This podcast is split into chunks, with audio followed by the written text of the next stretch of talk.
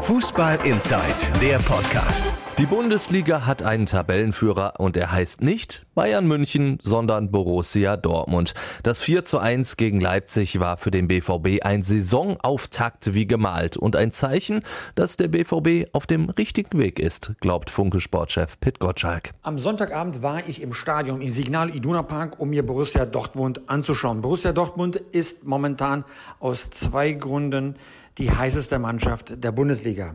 Erstens keine andere, kein anderer Club hat so viel Geld investiert in die Mannschaft wie Borussia Dortmund, nämlich 68 Millionen Euro allein in die drei Spieler. Witzel, Diallo und Delaney.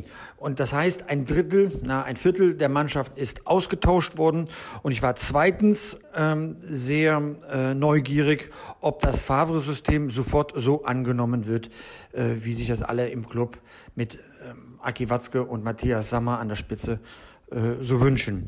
Und äh, ich muss sagen, ich habe ein bisschen gelächelt, als schon nach 31 Sekunden äh, gegen ähm, RB Leipzig das 0 zu 1 gefallen ist. Ähm, die Leipziger bärenstark aufgetreten, sehr selbstbewusst, auch in der Formation anders, als es die Dortmunder geplant hatten. Das hat Sebastian Kehl hinterher zugegeben, mit zwei Spitzen vorne alles zugestellt. Da war schon einiges los in der Dortmunder Hälfte. Aber dann habe ich aber auch äh, ähm, zwei Dinge entdeckt. Erstens, die Mentalität. Die Mannschaft hat sich nicht davon verunsichern lassen, sondern hat versucht, dagegen zu halten. Man, man ist ja am Anfang ein bisschen nervös, weil man nicht weiß, wo man steht. Aber dann auch diese Mentalität auf den Platz zu bringen, zu sagen, wir halten dagegen, ist fantastisch.